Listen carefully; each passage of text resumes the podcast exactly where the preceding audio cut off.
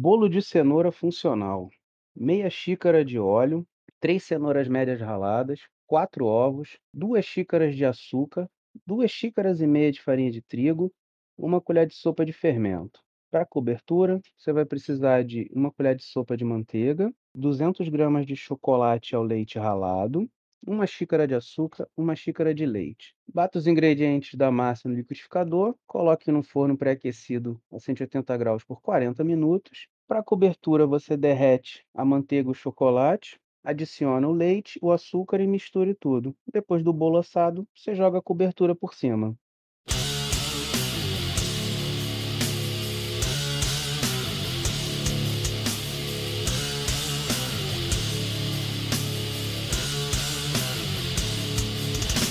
Bem-vindos ao Nutrição Simplificada, o podcast que fala sobre nutrição e assuntos relacionados, de forma simples para pessoas que não são da área da saúde e também com estudantes e profissionais que queiram uma visão diferente. Meu nome é Matheus Silvestre, diretamente da capital do Ceará. Bom dia, boa tarde ou boa noite. Aqui quem fala é Carlos Eduardo, do Rio de Janeiro. E vamos aí para mais um episódio. Galera, quem fala aqui é o João Camilo de Salvador. Muito feliz de estar aqui com vocês nesse podcast. Vamos que vamos. Aqui quem fala é Maurício de Souza, de Resende, interior do Rio de Janeiro. E vamos para cima, falar sobre nutrição e simplificar o máximo possível.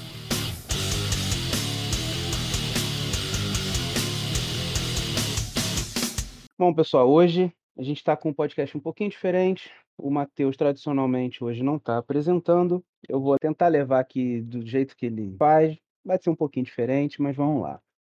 Hoje a gente está aqui com o João. Fala aí, João. Fala, galera. Tamo junto. Espero que esse episódio a gente possa aprender um pouco aí sobre nutrição funcional. Hoje vocês vão ouvir a verdade sobre nutrição funcional. E também a gente está aqui com o Maurício. E aí, galera, vamos para cima falar sobre os alimentos funcionais e desmistificar algumas coisas aí.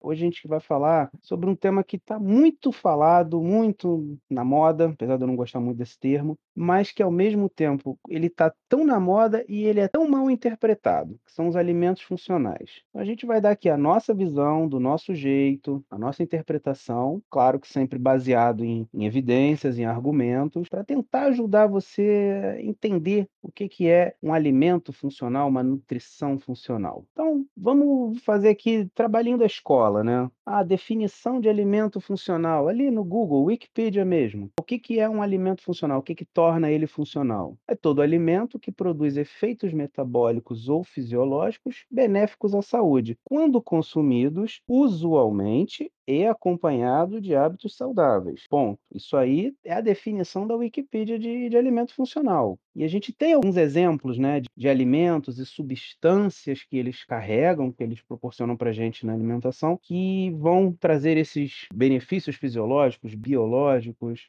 que são os compostos biológicos, né, cara? Então a gente tem uma série desses tipos de compostos, por exemplo, os polifenóis, os carotenoides, os glicosinolatos, enfim, são compostos que a gente come no dia a dia que é algo comum. Por exemplo, a gente vai fazer a ingestão de uma maçã, de uma uva, de uma soja. Todos eles são polifenóis. Tudo bem, seu nutricionista vai passar para você essa alimentação mais equilibrada, mais saudável em si. Você já tá, vai estar tá ingerindo esses compostos bioativos, né, que é o polifenol. Os carotenoides, a gente sabe que vem da cenoura, que vem do ovo, que vem do tomate. Então, se o nutricionista está adicionando isso na sua alimentação, está colocando carotenoide, uma alimentação saudável de qualquer forma. Os glicosinolatos, a gente tem, por exemplo, a mostarda, a gente tem agrião, repolho, o brócolis, todos eles são compostos bioativos, que são subdivididos em outras categorias que não né, têm tanta relevância no momento, mas são alimentos funcionais de qualquer forma. O Maurício pegou, deu ali os exemplos de alimentos, de substâncias, o que, que eles trazem, como eles atuam no corpo. Tá, e o que, que eu faço com essa informação agora?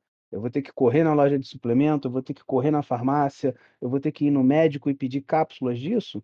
Ou a gente vai ter que entrar ali no assunto. Eu vou ter que pegar as receitinhas de shot das blogueiras do Instagram e eu tenho que tomar o shot disso, daquilo, em jejum, com limão, com não sei o quê. Como o Carlos falou no início aí sobre nutrição funcional e ele explicou aí qual é a, o significado de alimento funcional, todo alimento vai produzir o quê? Um, um efeito metabólico ou fisiológico que vai trazer algum benefício para a saúde do indivíduo. Como o Maurício também fala de cada um desses compostos bioativos, fitoquímicos, cada um desses compostos vamos trazer benefícios de algum modo para a nossa saúde. nós encontramos isso em uma diversidade de alimentos, seja no ovo, seja é, em alguma fonte de gordura, seja em uma fonte proteica, seja em carboidratos, em fibras nós vamos encontrar determinados nutrientes que vão ser benéficos para a nossa saúde. E hoje, esse termo, nutrição funcional, eles reduzem muito para algo que me parece beirar ali o, o fitness, o zero lactose, o zero glúten, coisas que parecem ser mais miraculosos, como até o próprio shot de, de cúrcuma. Então a pessoa acorda de manhã, ela tem que tomar o shot dela com cúrcuma, limão, água, glutamina. Eles fazem uma extrapolação. Isso. Ah, aí você falou, né? Ah, shot de cúrcuma. Ah, a cúrcuma tem curcumina que tem propriedades antioxidantes e anti-inflamatórias. Então eu tenho que tomar um copo de cúrcuma com água, que fica uma coisa horrorosa, com gosto de terra. Parece que você está se punindo por alguma coisa de errada que você fez na tua vida.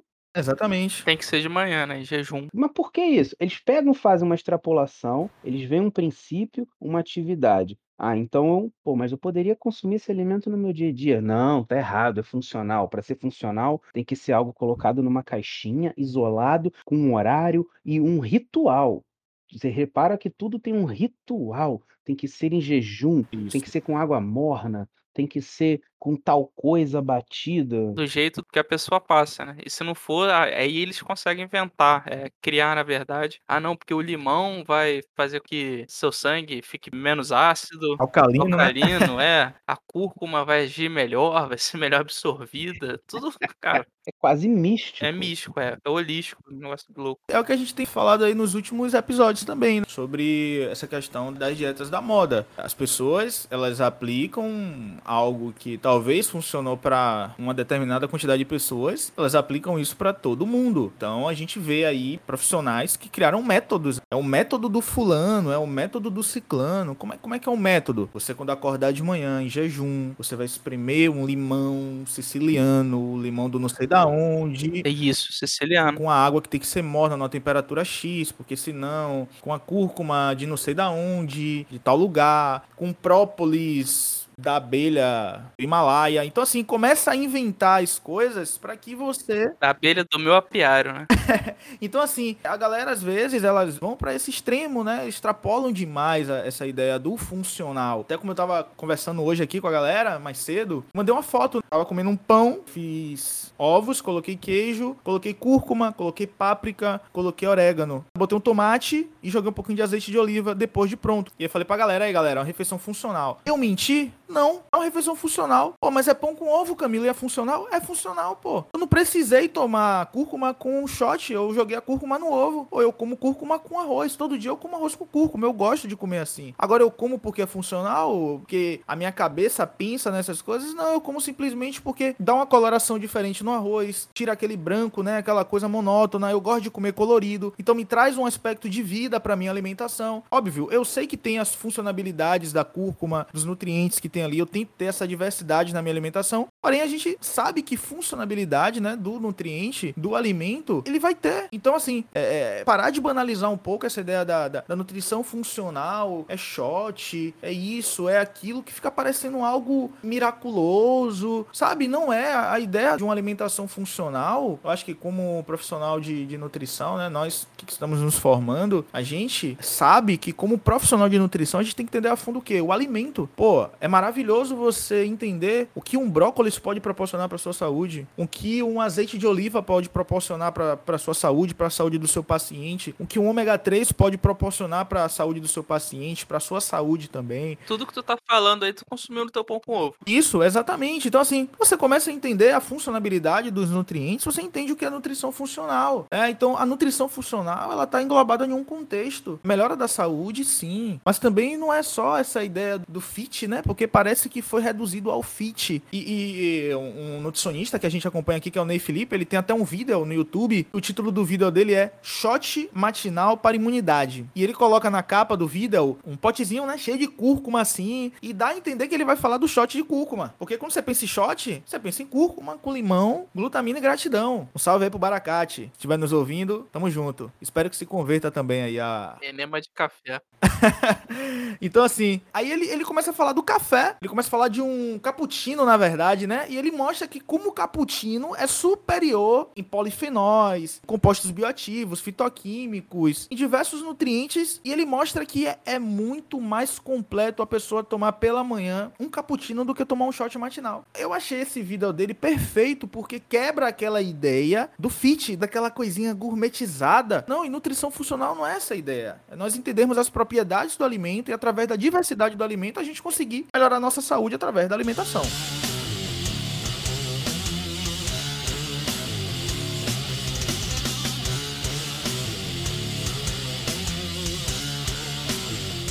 e é o foco do que a gente está querendo trazer aqui. A gente poderia ficar 40 minutos falando uma lista de alimentos com uma lista de substâncias que vão promover alguma funcionalidade, alguma melhoria. E a gente tem que deixar bem claro, a nutrição, a alimentação, ela não foca em fazer mudanças pontuais, em fazer mudanças a curto prazo. O papel maior da nutrição é promover saúde através da alimentação. Só que a gente tem que entender que isso não é feito em uma semana, em um mês. Isso é estilo de vida, isso é longo prazo, isso é Perfeito. buscando longevidade, buscando saúde a longo prazo. O Maurício falou o exemplo do vinagre de maçã. Eu fui perguntado essa semana: ah, o vinagre de maçã é bom para controlar a glicemia, melhorar a resistência à insulina? Eu parei para pensar e falei: é, realmente, é comprovado. O vinagre de maçã tem efeitos positivos na, no controle da glicemia. Aí eu devolvi para a pessoa: qual é a diferença de comer a maçã? A pessoa parou, fez uma pausa. Ah, não sei. Falei, exatamente, porque não tem. Você não sabe a diferença, porque não tem. Mas o vinagre de maçã, uma colher de sopa em jejum, para quê? Vou voltar ao lance do shot de cúrcuma. Você está pagando alguma penitência? Você fez algum mal para alguém? Você está se punindo por alguma coisa? Eu, eu, não vou nem falar um palavrão aqui, não vão dizer que carioca fala palavrão. Cara, o que, que você fez para merecer isso? Uma colher de vinagre em jejum. Um troço ácido, com sabor desagradável. Porra, em jejum, se você tiver uma sensibilidade no estômago, pelo amor de Deus, por que você não pode comer uma maçã ao longo do dia? Por que você não pode comer duas maçãs ao longo do dia? Por que você não pode comer dez maçãs na semana? Tudo que tá no vinagre da maçã, tava lá na maçã. Por que eu não posso tomar a maçã? Comer a maçã? Por que que eu não posso fazer um shake? Por que que eu não posso comer uma maçã amassada com aveia? Aí a gente entra lá na, no, no famosinho da vez, do composto bioativo da vez, o resveratrol. É, Maurício que é o, o cara do resveratrol, porque o bicho fala disso que dá até gosto. Ah, cara, vocês, estão comentando, a, a alimentação tem que ser variada, né? Obviamente, o que você tá, que a gente promove, no caso agora como estudante, futuramente como profissional, vai ser a, essa alimentação diversificada. Essas propriedades que vão estar incutidas em qualquer alimento que você vai ingerir, né? Num planejamento saudável, no dia a dia, num contexto de de uma alimentação saudável. Então, o cara realmente ficar encucado, "Ah, eu tenho que tomar o vinagre de maçã, eu tenho que tomar a cúrcuma, porque é funcional, porque eu tô vendo alguém fazer", você tá seguindo um um rebanho de idiota, porque você não é uma pessoa que tem um pensamento crítico, não tá indo escolher o o que é melhor pra você, você tá indo porque o cara toma e tem o shape, porque o cara tomou e emagreceu, e você só tá seguindo uma linha que muitas muitas vezes então tá errada. Que tem a propriedade funcional, nessa parte da nutrição funcional em si, o Carlos comentou da, da cúrcuma, de ser antioxidante, anti-inflamatório, é isso, mas, pô, bota no teu frango, bota no teu arroz, enfim, qualquer, nas, nas quatro, cinco refeições que tu vai fazer no dia, você coloca. Ah, mas a, a canela acelera o metabolismo, né? Isso daí é forte. Pô, cara, consome a canela, vai ter as propriedades funcionais dela, que agora nem sei qual, quais são, mas tu sabe aí, Carlos, quais são as propriedades da canela?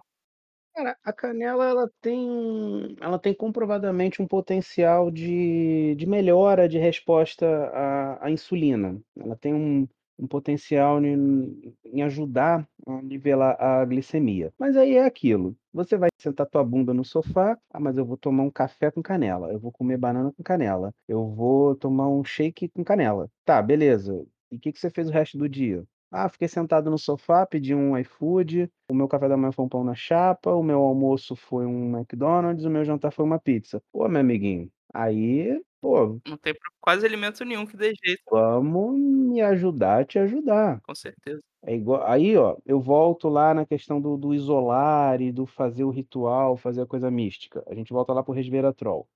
O resveratrol tem propriedades a longo eu vou sempre frisar isso, propriedades a longo prazo, propriedades de Processo contínuo. é, propriedades de eventualmente ter uma melhora da saúde Cardiovascular. cardiovascular. Uhum. E assim, uma coisa que a gente tem que desvencilhar de nutrição, eh, são 2 palavrinhas: cura e tratamento. E que determinado alimento faz faz só sentido naquele órgão, né. Ah, Exatamente. vou tomar o resveratrol só vai atuar no meu coração. Pô, Então a gente tem que tirar 2 palavrinhas de perto, sempre quando a gente fala em nutrição, em alimento.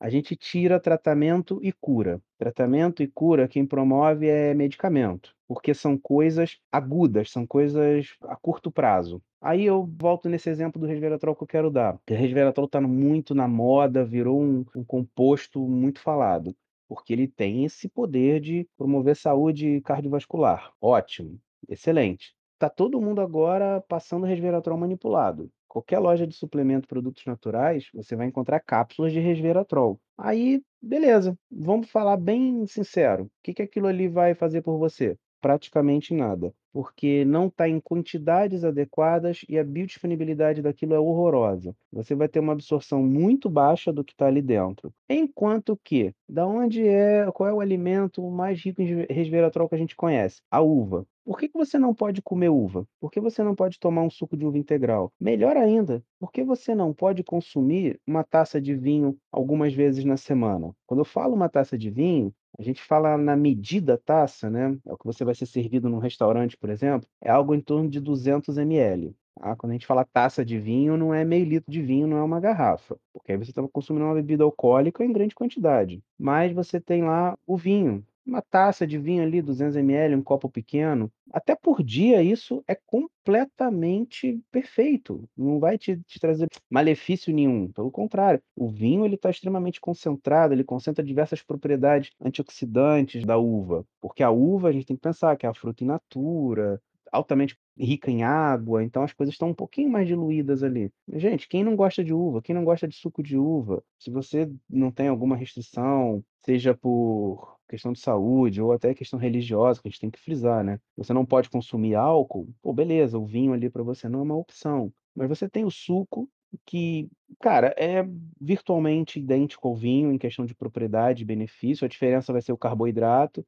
porque no vinho esse carboidrato foi fermentado e transformado em álcool. Vamos botar grosso modo ali equivalente. Então, por que eu não posso consumir a uva? Ah, o outro princípio bioativo muito famoso também é o beta-caroteno. Beta-caroteno em cápsulas. Então, beleza, tem uma aplicação muito boa para você consumir beta-caroteno isolado. Você vai para a praia, você vai passar uma semana na praia, vai tirar férias e você quer aquele bronzeado, pô, perfeito. Você não quer ficar vermelho, você não quer descascar, você quer aquela cor bonitinha. Cara, começa ali umas semanas antes tomar cápsulas beta-caroteno. É um uso agudo que vai te trazer um, entre aspas, né, vai te trazer um benefício ali para você, que é você ter um bronzeado mais homogêneo, mais bonito. Tá, mas aí pensando no beta-caroteno, em saúde da pele, saúde dos olhos, equilíbrio de função, saúde cardiovascular, você precisa consumir beta-caroteno. Por que que eu não posso consumir ovo, tomate, cenoura, batata doce, Batata doce é uma das maiores fontes de carotenoides. Damasco, brócoli, abóbora. E dá, cara, dá pra gente ficar falando aqui. Beta-caroteno é uma das, das substâncias mais ricas em vegetais e frutas.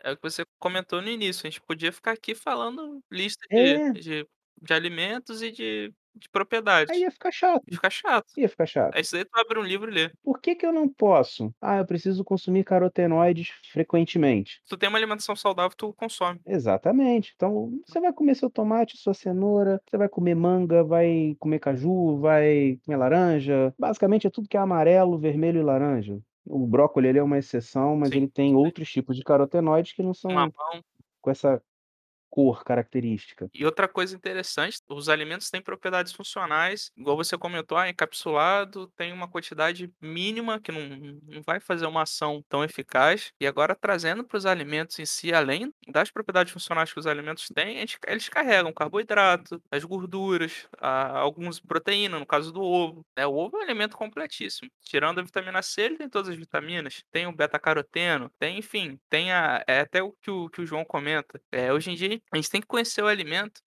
Isso puxa o que eu tinha falado antes. Nutrição não é para hoje, nutrição não é para amanhã. Alimentação, nutrição é para sua vida, é para anos à frente. É óbvio que a gente utiliza a nutrição, a gente manipula o conhecimento para te dar resultados a curto prazo, porque o ser humano ele vive de resultados a curto prazo, principalmente. Então a gente manipula o, através do conhecimento para você perder peso, para você ganhar massa muscular, para você fazer um ajuste de glicemia, de perfil lipídico. A nutrição também, ela faz mudanças a curto prazo, mas o objetivo disso volta no que eu falei, promoção de saúde a longo prazo, promoção de longevidade a longo prazo. Então, você está com uma dislipidemia, você está com uma resistência à insulina, você consegue consertar, entre aspas, você consegue consertar e ajustar isso a curto prazo através da alimentação. Show! Agora, entra ali junto exercício físico, beleza, a gente poderia entrar em outro ramo agora, mas aí a gente ia, ia fugir. Então, quando a gente fala do alimento funcional, da nutrição funcional, cara, é mais simples do que parece. Infelizmente, para muita gente, é mais simples do que parece. Não precisa ser bonito, não precisa ser ritualístico, não precisa ser engessado. Aí vai, vai parecer coisa de, de, sabe, de vó, vai parecer coisa de, de gente que começou o curso de nutrição hoje e sai replicando um monte de frasezinha. Mas é a porcaria do come colorido, come fruta, come legume, reduz os alimentos industrializados, reduz o quanto você consome de açúcar. Só que assim. Entra na comida de verdade e aquela parada também, É. coma três variedades de fruta num dia, quatro variedades de legumes. É, Aí a gente entra nesse leque de frases batidas. Comida de verdade, o simples funciona, desembale menos e descasque mais. São frases batidas, clichês. Só que, para quem se aprofunda, para quem se estuda, elas são carregadas de conceitos, carregadas de conhecimento. A gente falando um pouquinho assim para um nutricionista, para um profissional. O que vai te diferenciar do grosso, o que vai te tirar do raso, e te levar para um nível mais profundo é o que você consegue desmembrar dessa frase. Aí eu posso falar que a gente está começando a falar de nutrição funcional. A gente está começando a pegar essas frases batidas, esses conceitos, e está abrindo,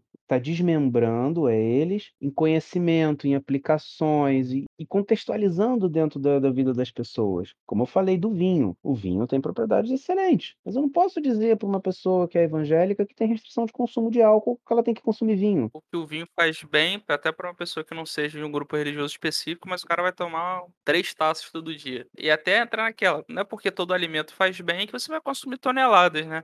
Ah, não. Exatamente. Aveia, aveia tem beta-glucana, né? É, controla o colesterol. Pô, vou comer 200 gramas por dia. Não é dessa forma. Cara, e aproveitando esse gancho aí do Carlos do beta-caroteno, a gente ainda tem aquele místico também suco verde, né? Que é o famoso suco detox. Comumente, obviamente, suco verde, porque vai vários insumos verdes, né? Como a couve, como limão, aí coloca gengibre também, enfim. Mas, cara, o que, que esse suco em si tem de detox, né? Isso é uma coisa que muita gente toma, mas não para pra pensar. Ah, porque limpa o fígado, porque melhora o sangue, é, faz perder barriga, faz perder peso. É uma coisa que não tem nexo, porque você está tomando suco comum. São alimentos que estão sendo misturados, estão sendo batidos e pronto. Eh, tem as propriedades funcionais, a gente está falando de alimentos funcionais, obviamente tem. Mas, cara, é, é, um suco. É o que o Carlos falou aí, usando, parafraseando ele. Você está se punindo sem sentido, né? Obviamente que é um suco gostoso, se você colocar ali um pouco de açúcar, um pouco de adoçante, mas pro, pro jovem místico. Ah, esse gostoso aí tem controvérsia. É, o jovem místico que coloca açúcar já perde as propriedades. Couve crua com limão, cúrcuma e gengibre, isso não é gostoso, não. Ah, o cara bota o um melzinho, faz alguma coisa, ele acha que tá, tá abalando. Mas é o que fica, cara. Mas mel tem frutose, mel, tem mel é frutose. é carboidrato, não tem. Não faz sentido. Não tem função. E aí, cara, aí fica aquela coisa, por que tu não come o limão? Ali coloca o limão para temperar o teu frango. Por que você não consome a couve ali com feijão, né? Faz aquele tutu aí. Tem um colega nosso aqui, o, o grande Jonas está ouvindo, que é de Minas. Pô, tutuzinho com couve, não é bom, Jonas? Fala aí com a gente, dá, dá só, um- só aquele oi, Bom demais, que é isso, comidinha mineira, totalmente funcional. tá vendo? Comidinha mineira funcional, tu come aquela couve refogada. Pô, gente falou do gengibre, você pode também colocar em outro suco que você vai fazer, uma outra preparação. Não que você não possa tomar o suco verde, suco detox. A questão em si é você não levar a ferro e fogo o que certas pessoas, certos gurus, eh, certos rituais pregam para que você faça. Ah, toma o suco verde todo dia às 5 da manhã. Tem cartilha disso. Tem pessoas que pregam isso, não, todo dia às 5 da manhã tem que tomar meu suco verde, 4 da tarde meu shot de cúrcuma.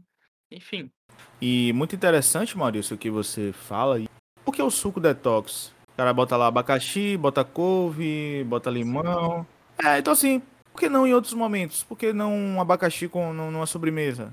Porque a frutose vai ser vilã no- na sobremesa depois do almoço, mas no, no- no detox não, não é vilã. Tipo assim, coisas que, coisas que não dá pra entender, sabe? Então, parece que se não tiver dentro do ritual ali da galera, né? Tá errado, entendeu? Então, assim, está falando da questão da diversificar a alimentação. Uma alimentação colorida, rica em diversidade. Que aí, como eu falei, né? Muita gente vai muito para esse lado fit. Aí vai dizer assim: corte o leite, tira o glúten. Então, isso é fugir um pouco do que é a nutrição funcional e para a parte mais extrema. Mas, como o Carlos falou, um bolo, por exemplo, ele citou, ele falou os ingredientes. Ali tem funcionabilidade no bolo. Em funções ali. O, o Carlos até podia complementar um pouco mais, né? Da ideia que ele quer falar da funcionalidade do alimento. Não só na questão dos nutrientes, mas também em outro contexto.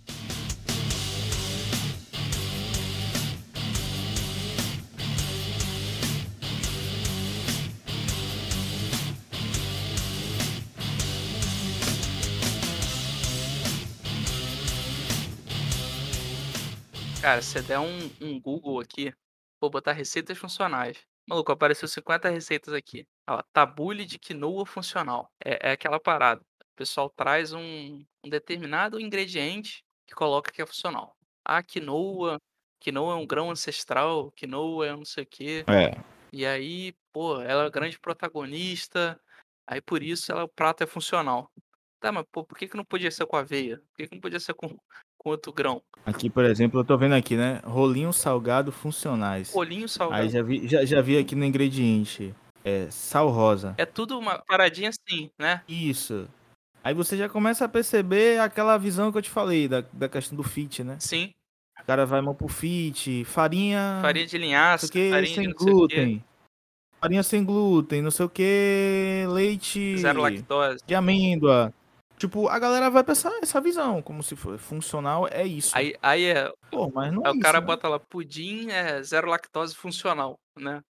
É. Porra, é leite. Aí se a gente, se, se você botar aqui no Google aqui, vou botar aqui. Receita funcional. Vou botar aqui, sei lá, alguma receita funcional fitness aqui. Vamos lá, vamos procurar aqui pra ver, tipo, os ingredientes. Cara, tô vendo aqui enquanto você tá pesquisando, ó. Estrogonofe funcional. Se liga aqui que vai nisso aqui, cara. Em vez do creme de leite, vai a biomassa de banana verde. Pelo amor de Deus. Pô, eu não consigo, não consigo, não consigo comer um Não negócio sei nem pra desse. onde vir, nem, Cara- nem que acha isso aí. que faz bem, cara. Obviamente faz, mas, cara, onde na sua alimentação tu vai parar, em vez de, porra, tu pegar a quantidade de frango que tá descrito na sua dieta, tu pegar um pouquinho de creme de leite ou um creme de ricota, por exemplo, né? Que é, o pesso- o pessoal faz bastante, que é um estrogonofe mais fitness, com menos gordura do, do creme de leite, que, que é carregado. Cara, por que, que tu não pega ali uma colher de sopa, duas colheres de sopa, mistura no teu frango, bota um pouco de molho de tomate? Hoje em dia tem aqueles molhos de tomate já que não tem tanto conservante, né? Cara, por que, que tu não. Por que, que tu vai botar biomassa de banana verde, cara? Sim. Tá, tá carente, quer, quer um abraço, porque não faz, não faz sentido. A gente compra uma chinchila. É, porra, estranho. Que estrogonofe funcional. Esse daqui foi. Porra, morreu minha noite agora.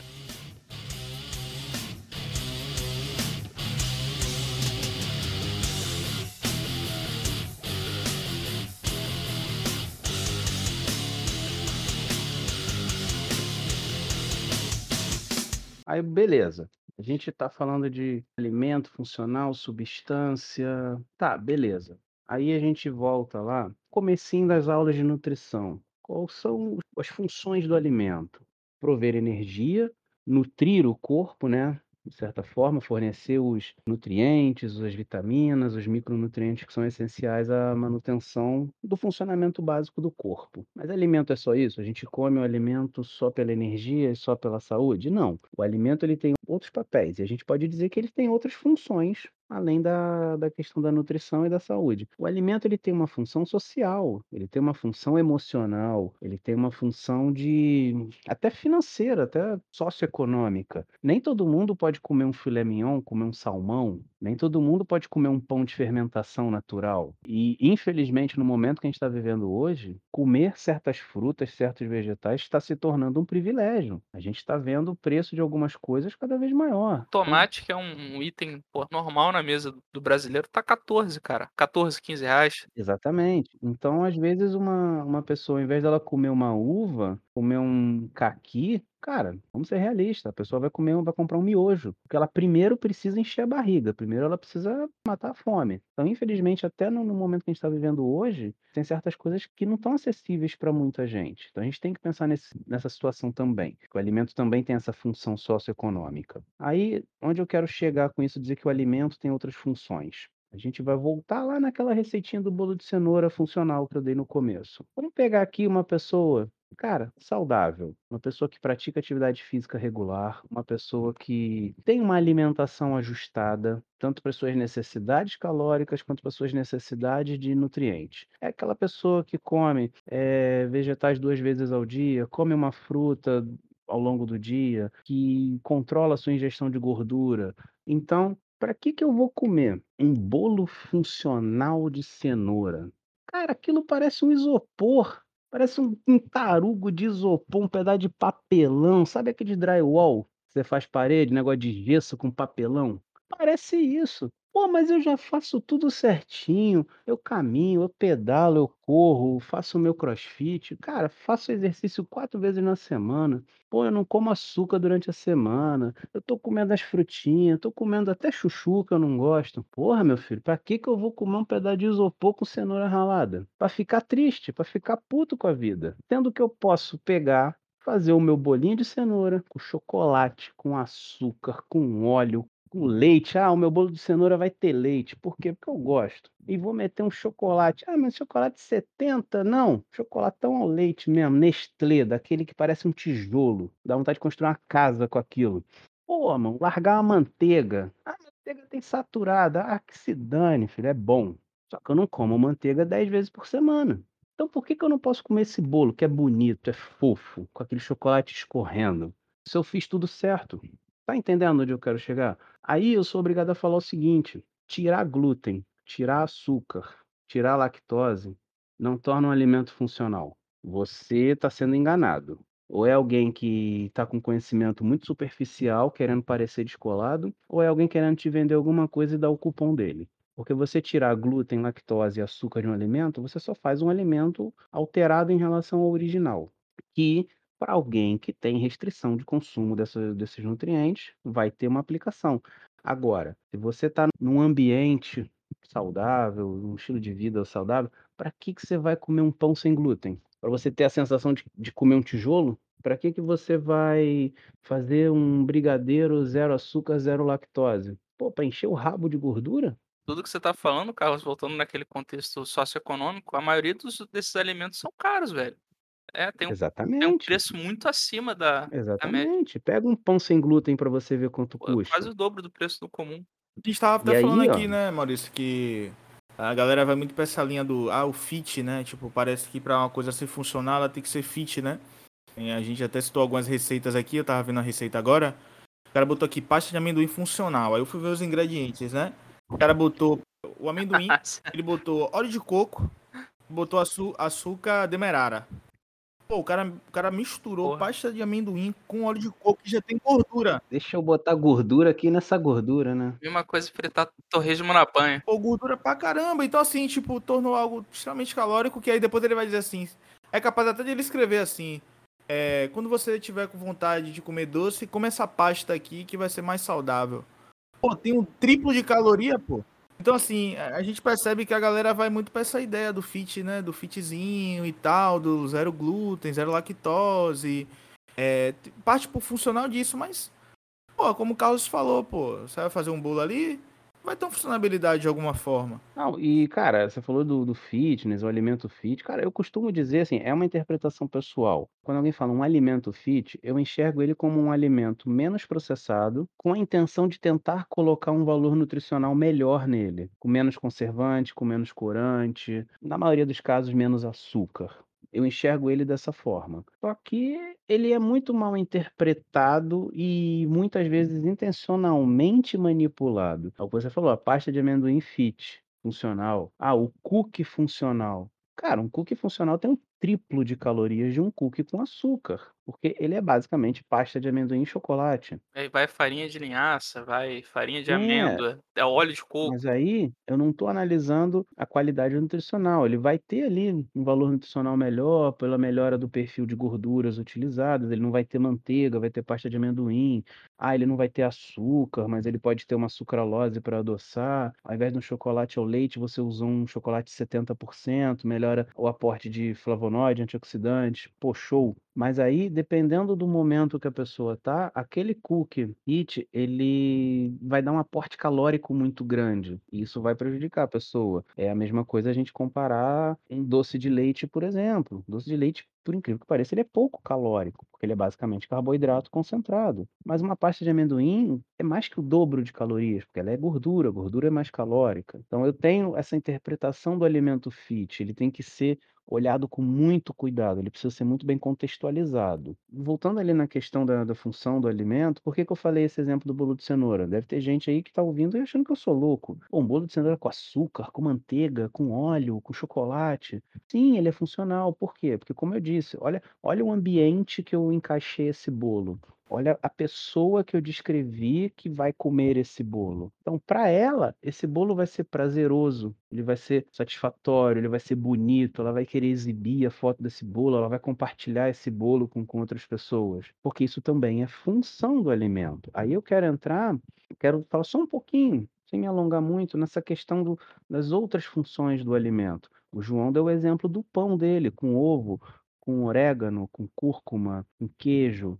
E eu vou dizer que o pão francês não é um alimento funcional? Cara, para mim o pão francês é o alimento mais funcional que existe. Ele é barato, é extremamente acessível, ele é saboroso. Poucos alimentos são mais práticos que um pão francês. Ah, substitua o seu pão francês por tapioca. Você é burro, é burro. Se você caiu nessa, beleza, você pode ser ingênuo, mas se você está replicando, aí você é burro. Pão francês é o quê? Fonte de carboidrato. Tapioca é o quê? Fonte de carboidrato. Ah, mas a tapioca não tem glúten. Tá, mas ela tem o triplo de carboidrato que o pão. E aí? Você tá ah, a tapioca é fit. Ué, por que que o pão não é? Aí a diferença é, eu vou comer esse pão com manteiga? Ou eu vou comer esse pão com ovo mexido, um um queijo magro, ou até um creme de ricota, uma ricota mesmo. Eu vou adicionar ali um alface, um tomate, um picles, uma azeitona, vou passar um azeite, vou comer esse sanduíche aí com um suco de uva, com uma limonada. Cara, isso é funcional. Olha quantos micronutrientes você adicionou no pão. Ah, mas eu posso fazer o mesmo com a tapioca. Pode. Aí é preferência, é paladar. E a tapioca, lembrando que a tapioca, para quem está numa dieta de emagrecimento, controlando carboidrato, é um tiro no pé sensacional. Vou dar um outro exemplo também. E esse exemplo ele é muito legal. Você vai falar para um italiano, um descendente de italiano, que o macarrão não é um alimento funcional porque ele tem glúten. Tá, mas qual o problema? Ele tem alguma restrição ao glúten? Não. O glúten faz mal. Faz mal para quem tem problema com glúten. Ponto. Hoje em dia a gente sabe que existem níveis de sensibilidade ao glúten. Ok, ele não tem problema. Para que que ele vai tirar? Fala para um italiano que ele não pode comer macarrão. Olha o contexto que o macarrão tem na vida ali de um descendente de italiano. Eles se sentam à mesa para tudo, para comemorar, para lamentar, para tomar decisão. A refeição para um italiano ela é muito importante, ela é, ela é parte da vida dele. O alimento é quase um membro da família. E a base da dieta dele é massa, massa e pão. Aí já entra até na dieta mediterrânea, né? Não, aí tu já tu já me quebrou, aí já tu já me deu um spoiler do do meu fechamento. Porque assim, ó, vamos lá, aí eu vou descrever a dieta do do italiano. Ele vai comer ele não vai comer com molho de tomate industrializado, ele vai comer com aquele molho de tomate que ele aprendeu a fazer com a avó, que vai cozinhar durante 6 horas. O cara vai botar 10 quilos de tomate e vai fazer um 1 litro e meio, 2 litros de molho. Olha essa concentração do tomate, olha quanto aqueles princípios ativos do tomate vão se concentrar naquele molho, e ele vai botar cebola, vai botar orégano, vai botar manjericão, sálvia, louro, alho, adicionou vários temperos ali que enriqueceu esse molho. e ele vai comer com um queijo magro, um queijo curado, né? Que é um queijo que tende a ter um, um percentual de gordura um pouquinho mais equilibrado. E ele vai comer com um pão que ele aprendeu a fazer, que, pô, tem fermentação natural, é um pão mais natural, com menos conservantes, um pão feito em casa. E provavelmente essa refeição vai acompanhar uma taça de vinho, que é outro hábito deles também. Azeite E também. esse molho, isso que eu ia falar agora, agora, nesse minuto. Esse molho vai estar carregado de azeite. E na hora de botar no prato, ainda vai jogar azeite por cima.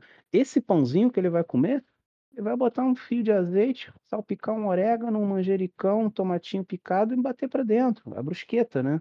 Olha quantas coisinhas a gente foi adicionando, olha quantas substâncias funcionais a gente colocou nesse prato de macarrão com pão.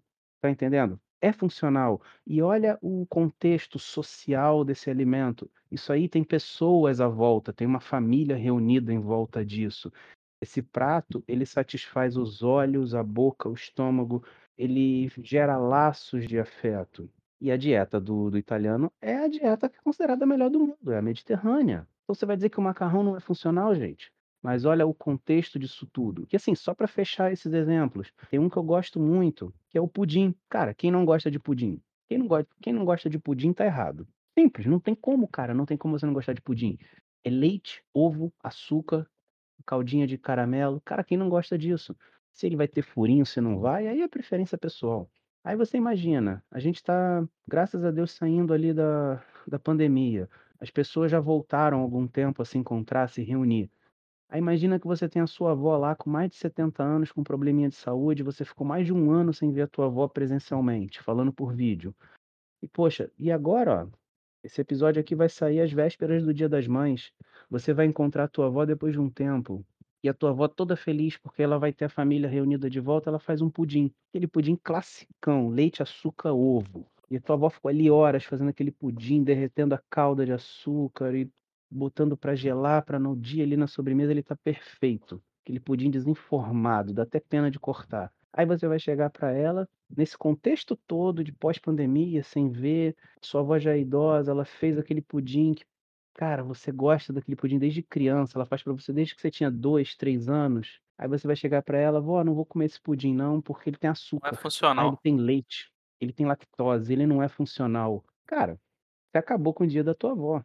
Por que ela vai se sentir ofendida? Ela vai ficar triste. Cara, pode ser o último pudim que a tua avó fez para você. E aí? Entendeu? Então, ele tem uma função, ele tem uma função afetiva, ele tem uma função de uma pessoa estar demonstrando amor para você através de uma comida. Então, ele tem uma função. Agora, você não vai comer pudim três vezes por semana, quatro vezes por semana, todo dia. Não é assim que funciona. Agora, que mal um pudim de sobremesa vai fazer no almoço de domingo? Isso é funcionalidade do alimento, sim. O alimento tem esse papel, tem essa função. E a gente não pode descartar isso e focar em substância. Eu gosto muito de falar, a nutrição é um, ela é um contexto muito complexo, muito. Uma coisa liga em outra. Você não, você não separa nada do outro.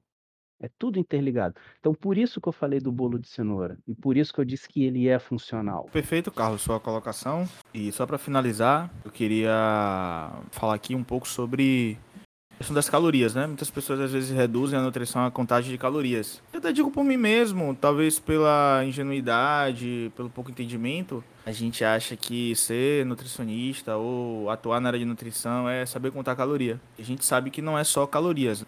Claro, tem esse lado da funcionabilidade do alimento no contexto, mas também a gente volta para a funcionabilidade do alimento quando a gente pensa também na saúde, na parte fisiológica do indivíduo. Deixar bem claro, né, que nutrição não é só contar calorias. Contar calorias é a parte mais fácil da nutrição, mas a gente precisa entender todo um contexto por trás disso. Por exemplo, citar aqui a questão que está relacionado ao consumo de gorduras e o índice de aumento de infarto. Por exemplo, no norte da Finlândia, alguns anos atrás, esse país ele foi o número um no número de pessoas que morreram de infarto. Engraçado que nesse país as pessoas elas faziam um alto consumo de gordura saturada, principalmente aí a banha de porco. Então era muito comum eles fazerem uso desse tipo de gordura. Já os países que têm as menores taxas de infarto do mundo, por exemplo, posso citar aqui a Grécia, bem focado ali na ilha de Creta, eles fazem um consumo muito alto do azeite de oliva, né, o azeite extra virgem. Isso porque eles são adeptos da dieta do mar Mediterrâneo. Eles têm uma dieta muito rica ali do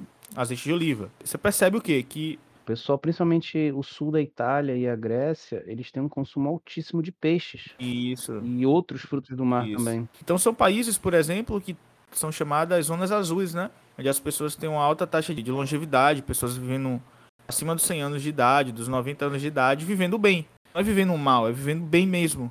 É, então elas têm uma alimentação muito rica em diversidade. né? As pessoas confundem muito longevidade com qualidade de vida. Isso. E, pô, se você chegar pra esses, pra esses países aí, na, na Itália, na Grécia, você perguntar pro cara quantas calorias você come, Não sei. o cara vai falar o que é caloria. É, Ele nem sabe, pô, o que é caloria. Eu tava vendo uma receita no YouTube sobre dieta mediterrânea. O cara entope o peixe de azeite de oliva, irmão. Não é assim. Eu falei, meu irmão, o cara levou azeite de oliva que eu como em dois meses, ele jogou naquele peixe. Mas o cara tem problema de saúde relacionada a colesterol, isso. Você nunca me viu fazendo bacalhau. É, do bacalhau também, é. Meu bacalhau nada no azeite. Então, assim, você percebe que não é só caloria. O que é que esse, esse comparativo que eu falei mostra? Que não é só caloria, pô. Por quê? Um grama de banha de porco vai ter 9 calorias e um grama de azeite de oliva vai ter 9 calorias. Mas é só calorias? Não, pô. A gente vai ver os benefícios que essas gorduras têm. Então, quando a gente fala de nutrição funcional, Tipos de gordura, como Isso. cada tipo vai Entendeu? atuar no como, corpo. como cada coisa reage no corpo. Então, por exemplo, a nutrição funcional, a gente tem que focar aí, ela tem três pilares. né? A gente pode citar desses pilares o intestino. Quais são os alimentos que você come que vão ser benéficos para o seu intestino? A nutrição funcional tem esse aspecto também. Lembrando que cada indivíduo vai lidar bem com um determinado alimento. Lendo até um livro chamado Dieta Personalizada, e os autores, que são dois cientistas, eles deixam isso muito claro. Um alimento que talvez seja bom para o Carlos, não vai ser bom para mim. Isso por quê? Porque cada indivíduo tem um microbioma diferente do outro. O microbioma de Carlos é diferente do meu, consequentemente, Carlos vai lidar de forma diferente com uma aveia, por exemplo. Talvez eu possa lidar melhor com a psyllium. E assim, consequentemente. Então, quando nós pensamos na nutrição funcional, nós temos que pensar em um conjunto de coisas. A gente pensa no intestino, a gente pensa no cérebro, os alimentos que vão te auxiliar, né, na questão cognitiva melhor, nas mitocôndrias também, né, tem alimentos que fazem ali uma melhora da mitocôndria. Então tudo isso está relacionado aí ao contexto de nutrição funcional. Os alimentos funcionais podem ser divididos aí em três categorias. Que categorias são essas? Nós temos os lipídios bioativos ou as gorduras anti-inflamatórias, nós temos os fitoquímicos e os prés e probióticos. Uma dieta, quando a gente fala o termo funcional, ela precisa estar focada nesses três tipos aí de categorias. Então, por exemplo, quando a gente fala de lipídios bioativos, nós estamos falando de ômega 3, 6 e 9. Então, toda a nossa alimentação precisa ter um foco de nesse tipo de gordura. Então, ômega 3, a gente tem aí linhaça, chia, né, os peixes, por exemplo, atum, sardinha, não só salmão, tilápia, mas a gente tem outros tipos de peixe também, como por exemplo anchova, é um peixe lá que a gente encontra bastante no Chile, que é um alimento muito rico também em ômega 3. E É, os peixes de carne escura, principalmente. A sardinha, Isso. cara. A sardinha é barato e é um dos mais ricos. verdade. Ômega 6, a gente tem aí, por exemplo, os ovos, né? O azeite. Então, é, a gente tem que pensar em todo um contexto de alimentação para que a gente possa entender que cada alimento tem o seu lugar. Ômega 9, a gente tem as oleaginosas, a gente tem o azeite de oliva. São alimentos também que a gente acaba encontrando aí no nosso dia a dia. Então, é, a dieta do mar Mediterrâneo é muito rica nesses tipos de gordura. Então você já percebe a melhor da longevidade, da qualidade de vida. Quando você consome ômega 9, por exemplo, você já tem ali o quê? Magnésio, manganês, vitamina E. Então todas as oleaginosas elas já são ricas em vitamina E. Então, se eu como todas as oleaginosas, para que eu vou, por exemplo, passar um formulado para o meu paciente com vitamina E? Sendo que eu já consigo tirar vitamina E da alimentação. A gente também tem aí na, na castanha do Pará, por exemplo, selênio, zinco. Todos esses micronutrientes, eles são bons para nossa saúde, para nossa longevidade, e a gente pode inserir dentro de um contexto de nutrição funcional. Então não é só focar na caloria, mas no benefício que aquele alimento traz. Então nós temos também aí o, o, o complexo B, né, que a gente acha esses nutrientes aí nas oleaginosas, principalmente com vitaminas B1 até, até 9, né, a gente também encontra nesse, nessas oleaginosas. Então tudo isso aí acaba trazendo benefício. Isso vai gerar saciedade, você fazer uma alimentação rica em oleaginosas, azeite de oliva, gema de ovo, por exemplo, né, o ovo completo em si, você tem uma saciedade. Então, que funcionalidade é essa? É você se sentir bem, é dar um sabor na comida. Então, tudo isso vai gerar uma funcionalidade do nutriente da nutrição. Os prebióticos também, que a gente tem aveias, leguminosas, grão de bico, lentilha, cebola, alho. Tudo isso é benéfico. Então, vou temperar um frango, posso utilizar alho, posso utilizar cebola. Isso é nutrição funcional. Usar os temperos no dia a dia. A gente tem também cúrcuma, páprica, orégano. Tudo isso pode ser encaixado na nutrição funcional, agora dentro de um contexto. Não necessariamente num shot, não necessariamente numa receitinha fitness. Como eu tenho abordado, as pessoas às vezes olham para nutrição funcional só como aquela, aquela ideia, zero, zero glúten, zero lactose, free açúcar. Não é isso. A nutrição funcional em si, ela pode estar tá encaixada em diversos contextos.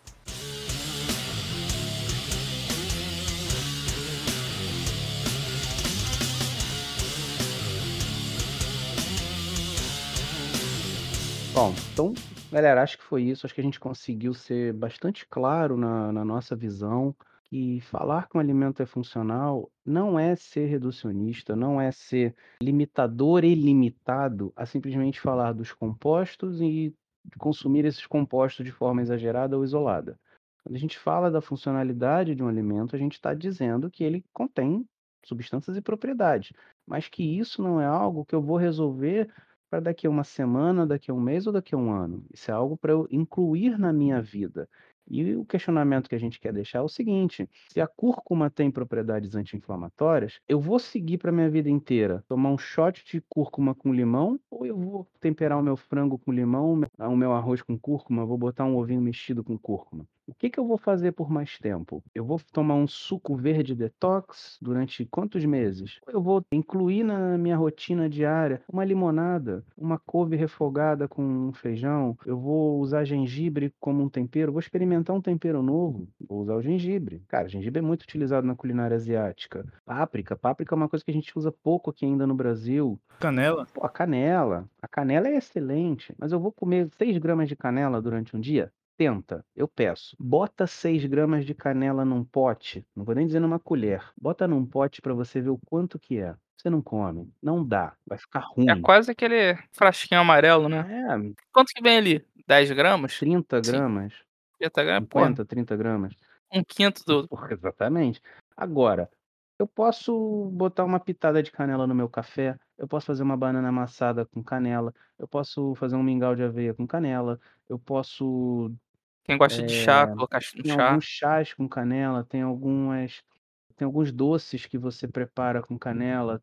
Canela dá para ser usada como tempero de algumas carnes, junto com ali com gengibre.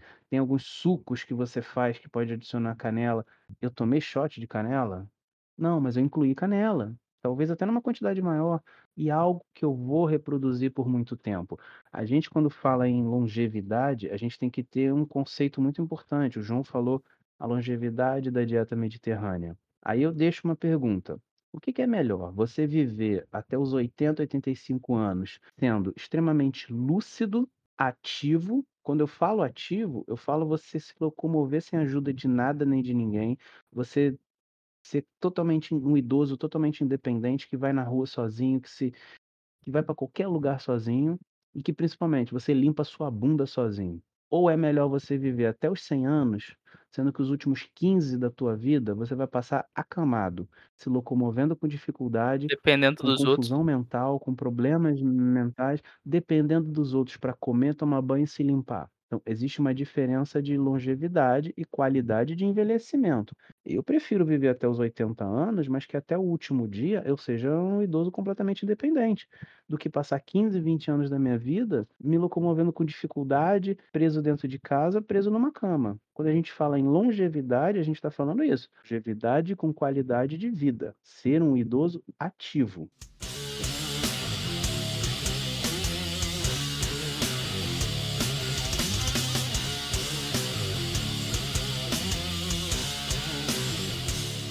Galera, muito obrigado por quem ouviu até o final. Como eu falei, a gente quis dar a nossa visão, a nossa interpretação desse tema do nosso jeito, baseado nas evidências, no- nos fatos que a gente tem hoje em mãos. Se alguém discordou, se alguém pensa diferente, por favor, a gente agradece muito, fica à vontade, entra lá no Instagram da gente, deixa seu feedback, xinga, elogia, agradece, qualquer coisa, mas deixa lá seu feedback pra gente, pra gente saber onde a gente errou, onde a gente acertou. Valeu? Galera, muito obrigado. Quem quiser aí finalizar, deixar seu abraço, mandar seu salve aí para alguém. João, Maurício. Só agradecer por mais esse episódio aí. Muito bom, foi muito esclarecedor. E é a nossa visão, né? Igual você comentou aí, Carlos, do que a gente acha e do que a gente tem de. Não digo nem experiência, né? Mas do que a gente vê e lê, e, enfim, o que a gente acha que é o bom senso, né? Vamos botar assim. Valeu, galerinha. Muito obrigado aí por hoje. Como foi abordado, é um processo ainda de aprendizado. Então, se tiver alguma crítica, algo a acrescentar, a gente está aqui apto a ouvir e aprender também. A gente deixou nossa opinião, aquilo que a gente tem aprendido, né? Isso baseado. E é isso. Qualquer coisa aí que a gente falou que possa ter machucado alguém, né? A gente pede até desculpa também. Mas é isso. Não esqueça de se inscrever lá no nosso Instagram. Simplificada Nutricão. Simplificada Nutricão. Em breve o site. Não se esquece de se inscrever lá, tá bom? E é isso. Espero que vocês tenham gostado e até o próximo episódio.